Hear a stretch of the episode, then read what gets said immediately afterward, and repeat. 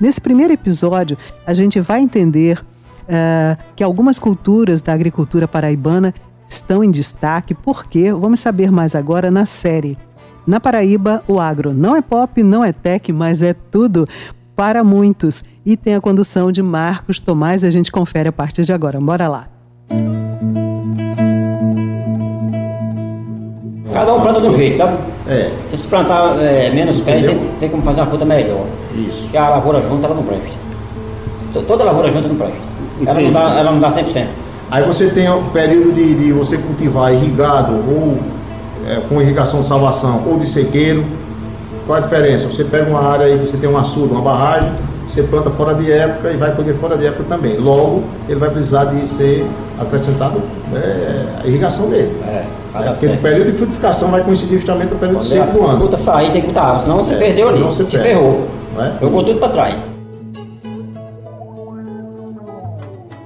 Nos últimos tempos, a palavra agro teve seu sentido esvaziado no Brasil, uma subversão bem comum em épocas de fake news e guerra de narrativas. Sequer aquela das mais fundamentais, se não a mais importante atividade da natureza humana, foi poupada da guerra ideológica, que distorce tudo e não poupa ninguém. É assim mesmo, como diz o pop furioso daquela música clássica dos engenheiros do Havaí, lá no rudimentar anos 80. O pop não poupa ninguém. Afinal, nem em tempos tão tecnológicos a humanidade teria fontes de alimentos suficientes e saudáveis não fosse através das plantações no campo e seus derivados. Sim, não há vida sem agricultura. E, ao contrário do que tenta vender o pop agronegócio brasileiro, controlador da riqueza do setor e, consequentemente, da publicidade e influência daí advinda, há muito mais modelos que fomentam o setor e as mesas brasileiras. A partir de agora, nesta série especial, você vai descobrir que muito além dos comerciais de TV e outdoor, na Paraíba, o agro não é pop, não é tech, mas é tudo para muitos. Por isso que eu digo, você tem um carro velho e uma moto velha que eu ando nela. Quando ela dá um problema, você anda o defeito. É como um roçado, você está cuidando ali, você está todo dia dentro da sua roçada, você está vendo que está faltando. Um pé de, de abacaxi de vento com colchão dele, a começa logo arranca ele e bota fora. Ele vai passando, passando, passando, daqui a pouco não tem mais jeito. Esqueça cinematográficas imagens de vastos campos, plantações a perder de vista, descampados de soja e maquinário robusto, sistema automatizado de produção. Somos eminentemente um estado calcado na agricultura familiar. 170 mil famílias envolvidas na atividade no campo. Cerca de meio milhão de paraibanos faz desta missão a fonte de renda e sobrevivência. É ainda a agricultura familiar que coloca comida na mesa de 90% dos paraibanos. Mas em números gerais, realidade econômica global do estado, o panorama do agronegócio paraibano ainda é modesto, comparado a outros setores. Apenas 4,5% de toda a riqueza produzida no estado vem do campo. Para se ter ideia do acanhamento da atividade a nível estadual, no Brasil, a participação do agro no produto interno bruto beira os 30%. Mas, mesmo ainda tímida em cenário nacional, a agricultura paraibana dá sinais de avanço, com crescimento de 20% na última década, o que projeta um futuro ainda mais promissor. O secretário de Desenvolvimento da Agropecuária e da Pesca, Hugo Vieira, aposta na consolidação desta tendência de crescimento. 2023 vai ser o ano do agro no estado da Paraíba. Nós temos procurado dialogar com o setor, aproximando a SEDAP de quem produz, né? seja o homem do campo, seja o produtor rural, seja a agroindústria, que é extremamente importante, que a gente precisa planejar desde a produção, desde a criação, também na comercialização. Precisa fechar essa ponta para que as coisas deem certo. Já no início desse novo governo, no último dia 16, foram tomadas algumas medidas econômicas, né? foram feitas algumas ações, editados alguns decretos que visam exatamente esse apoio ao setor, setor produtivo. Mas a realidade é que aqui o trabalho no campo ainda é majoritariamente rudimentar mais manual que mecanizado e, via de regra, uma tradição familiar, passada de geração a geração. Avós, pais, muitas vezes bisa e até tataravós já trabalhavam na terra. Por isso que eu digo, você tem um carro velho e uma moto velha que eu ando nela. Quando ela dá um problema, você anda o defeito, é como um roçado. Esta sonora, no começo deste episódio, comparando roçado a carro velho, é de José Enildo, um representante deste modelo de agricultura soberano no estado. Neto de agricultores, começou na lavoura aos 8 anos de idade e hoje, aos 48, continua tirando da mesma terra dos ancestrais o alimento e sustento familiar.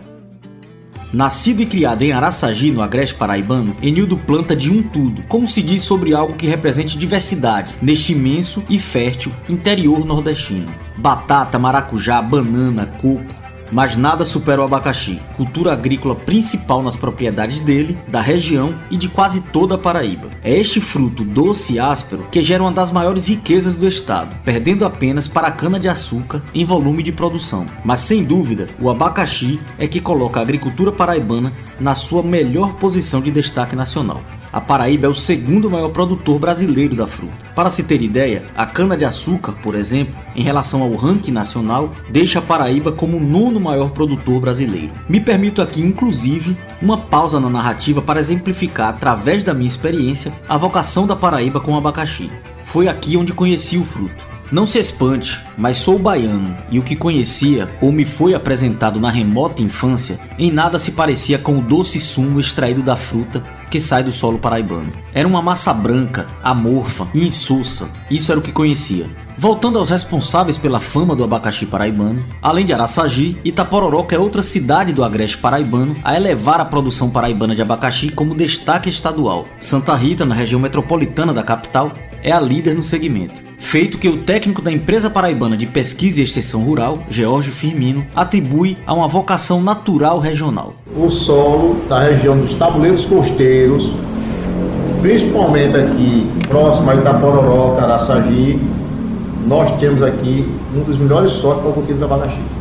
E diga-se de passagem, não é só o solo, é a posição geográfica que nós né, encontramos que proporciona uma insolação de tal maneira que o Brix do abacaxi, a doçura, é o melhor. É o melhor que tem. É o melhor. Entendeu? A gente tem essa particularidade, né? Então a gente está aqui uma, próxima à, à, linha do Equador e o sol mais intenso um pouco. Eu achei mais doce do Brasil, mais doce. Grau Brix melhor do que em outros estados. Uma latitude menor, você vai, quanto mais se aproxima, se afasta da linha do Equador, você ah, vai é? ter. É, então você vai ter uma, uma diferente insolação. Né? Então a inclinação do, da Terra vai proporcionar isso, a questão da insolação. Né? Quanto mais próxima dele vai dar mais sol. Mas, né? Durante o ano todo, né? Ah, então você não, você não tem problema aqui de sol, não. Falta até às vezes chuva, mas sol não. E se falamos de tecnologia agrícola, metaforicamente podemos dizer que George é um robô multifunção a serviço da agricultura na região. Além da consultoria e assistência em campo, na troca de experiências direta com o agricultor, George também presta suporte administrativo aos produtores locais. Também cabe a ele elaborar projetos para financiamento de equipamentos e safra. Essa versatilidade e disponibilidade do servidor público o transforma em uma espécie de guru aos agricultores dos 19 municípios atendidos pela Empaer na região. Ele é o intermediário, viabilizador técnico de uma demanda reprimida histórica local, o acesso a normas, burocracias e conhecimento básico sobre linhas de crédito. É o canal possibilitador do contato entre o aparente inatingível mundo das instituições financeiras e o pequeno lavrador o nosso trabalho da EPAE, né, da extensão rural, ele é um trabalho de mediação, de construção. A gente constrói, a gente vê o que está dando certo, a gente vê o que não deu certo em alguém, num cultivo, numa lavoura. Por acaso tem uma novidade aí no determinado produto de adubação, de fertilizante, que seja novo no mercado, então a gente vai ver quem já trabalhou com isso. Existem 223 escritórios da EPAE no estado da Paraíba. Praticamente o quê? Um, um escritório em cada município, né? Então, você tem em cada município um escritório da Empaé lá, à disposição. Então, o produtor, o agricultor familiar, ele tem essa possibilidade de ir até o escritório ou entrar em contato conosco diretamente, né? Mas, assim, é mais fácil ele ir no escritório e solicitar a visita do técnico. É um serviço gratuito, é um serviço do governo do estado, então é um órgão que já vem trabalhando a extensão rural e assistência técnica né, há mais de 60 anos, tá? Então, assim, nós temos um know-how muito grande em todo o estado da Paraíba e nós temos nossas limitações, porque uma, uma grande empresa como a Empaé tem um custo para o estado, naturalmente, mas nós temos as dificuldades, mas temos muitas virtudes. Muitas conquistas dos agricultores familiares na Paraíba se deram através das parcerias, lógico, mas a Empaé teve um papel fundamental. Foi através dessa parceria que José Enildo conseguiu, por exemplo, comprar seu primeiro trator. A automatização, mesmo que parcial, representou um crescimento exponencial produtivo, mais de quatro vezes de incremento na colheita. Acaba dia assim, trator, trator é cara, porque tu não tem trator, fulano tem, mas também não tinha não. A gente, se a gente quer uma coisa, tem que lutar para conseguir aquilo. O senhor usa trator? Eu tenho, meu pai tem. Usa. Meu serviço é, eu faço com o meu trator. É meu serviço eu faço com o meu trator. Eu tenho um trator, vem pelo banco também. E Já é hoje quem fez o processo. Foi. Tá quase pago também. Novo, zero. E, e, é o senhor que opera? E trabalha eu. Eu nasci hoje dentro, dentro do mato, trabalhando, cortando terra, fazendo tudo. Lembra que no começo deste episódio citei a canção da banda gaúcha Engenheiros? Pois bem, lá nos anos 80, quando eles anunciavam que o pop não poupa ninguém, o agro brasileiro ainda passava longe de ser automatizado, moderno como hoje. Mas curiosamente ali, o Brasil se consolidava de vez como um país urbano, não mais rural. Os anos 80 são a última década do grande êxodo rural brasileiro, e no próximo episódio da série, na Paraíba o agro não é pop, não é tech, mas é tudo para muitos, vamos continuar a desdobrar os impactos desta nova cara nacional. Esta série é um produto da Rádio Tabajara, emissora da empresa paraibana de comunicação. A edição de áudio e montagem coube a João Lira e Marcos Pac. Produção de Fernanda Gonçalves. O roteiro e redação é meu, Marcos Tomás.